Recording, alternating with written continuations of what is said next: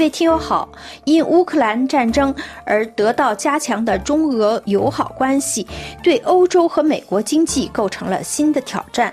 但是，俄国大熊和中国熊猫之间的友好是否牢固，尤其是是否可持续呢？就此，和法广同属法国世界媒体集团的法国电视二十四台经济参考专栏，邀请了欧盟安全研究所负责亚洲事务的研究员爱丽丝·埃克曼进行分析解读。他的新作《中俄大友好》一书刚刚由加利玛出版社出版，在今天的节目中就为您介绍这次采访，欢迎您的收听。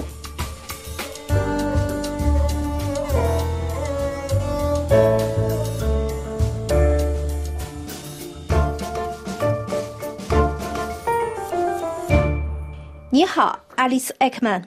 你好。斯大林说：“中国和俄罗斯到底有多少经济分工？这重要还是不重要？”是的，可现在我们确实看到北京和莫斯科之间的经济友好。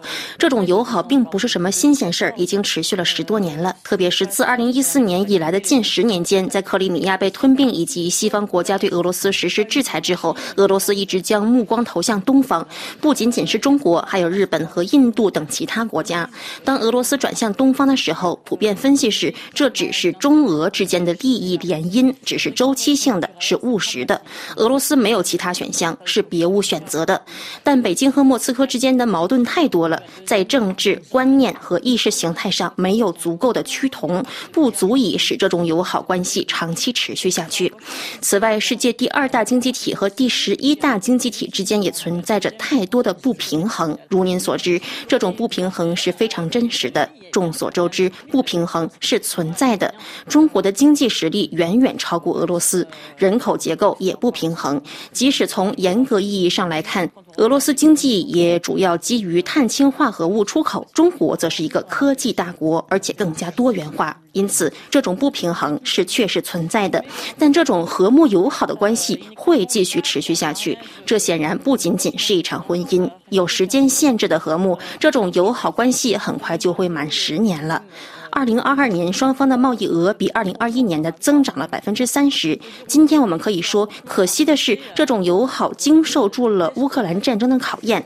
换句话说，俄罗斯入侵乌克兰会让人认为中国会远离、重新审视与合作伙伴、重要邻国俄罗斯的关系，特别是要考虑到来自欧盟的压力。欧盟是中国的主要经济伙伴，经济理性本会让我们认为中国会做出调整，但事实并非如此，完全没有。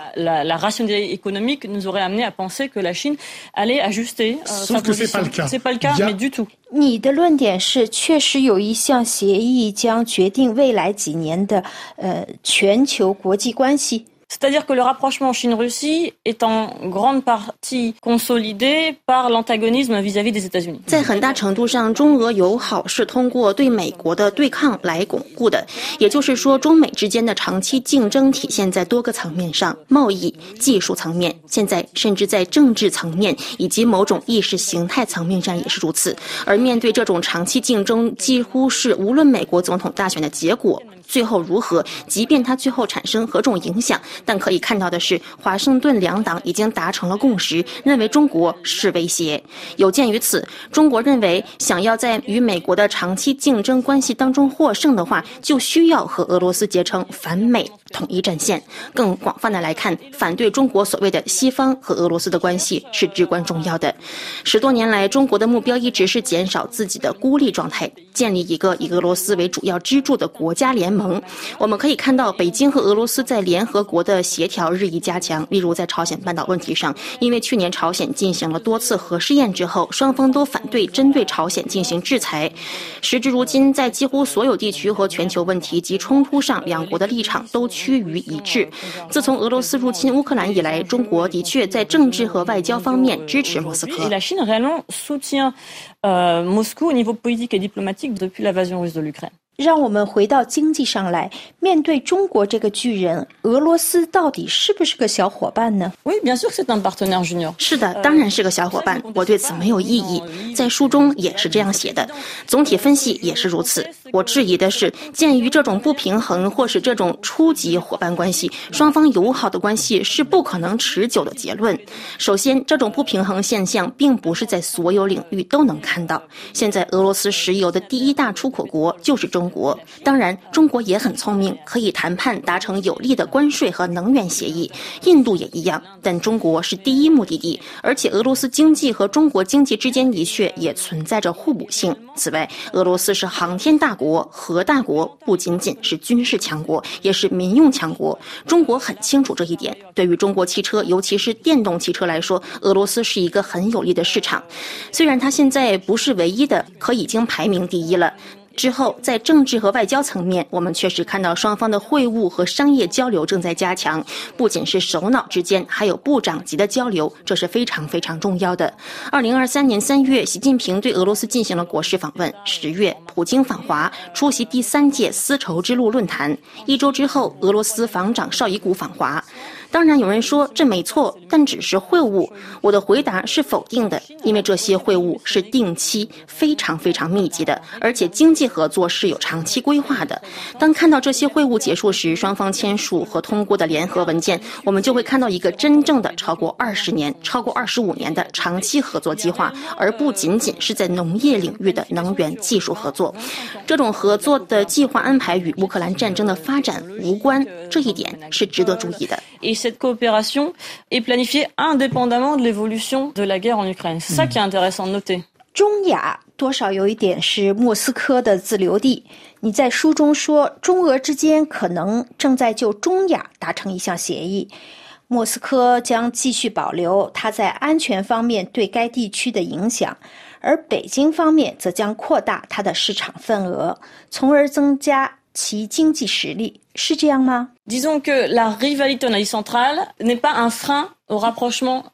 可以说，在中亚地区的竞争并不是中俄友好的障碍。人们常说这种关系不能持久，因为它在短期内事务时的俄罗斯别无选择。但是人们也经常提到中俄之间的两个矛盾点，首先就是西伯利亚的人口紧张问题。从数字上来看并不明显，而更像是中国人正在离开西伯利亚。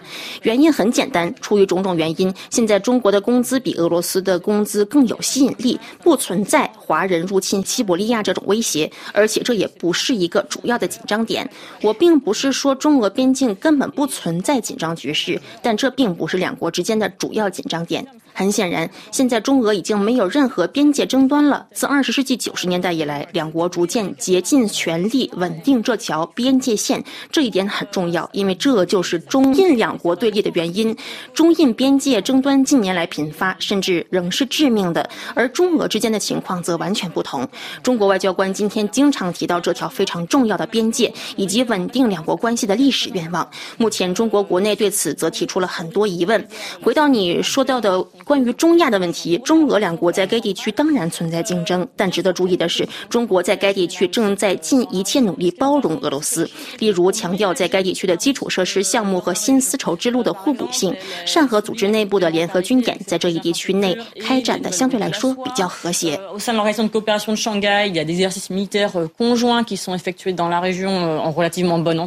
莫斯科在这方面有个亚洲欧元区的计划，受到北京的尊重。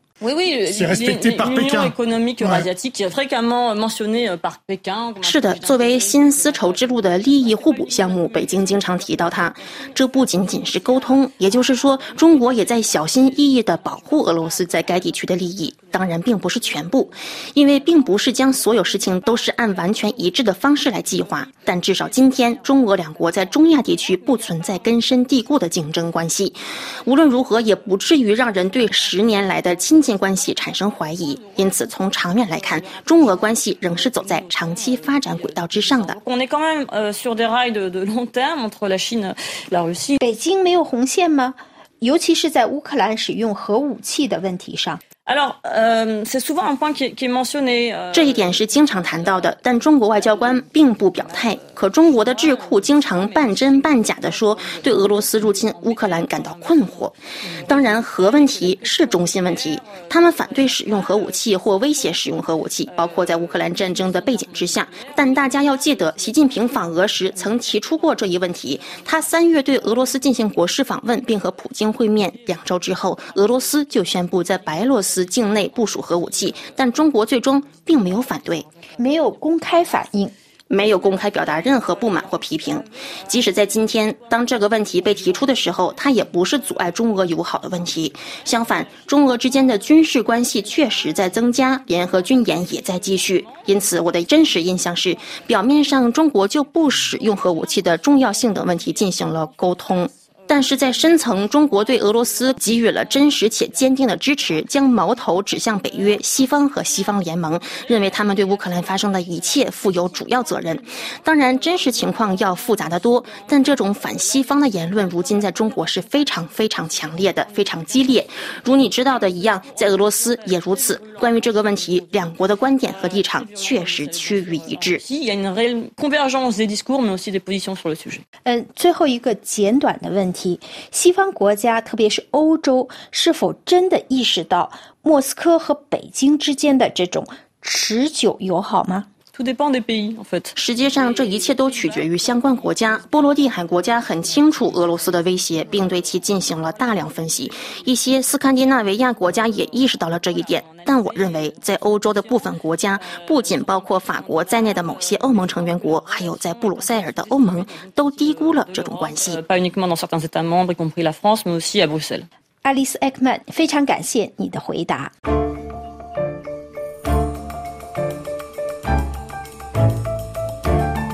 各位听友，以上您听到的是今天的国际纵横节目。本次节目由爱娃编播，感谢呢喃的配音和苏黑尼亚的技术合作。多谢您的忠实收听，下次节目时间再会。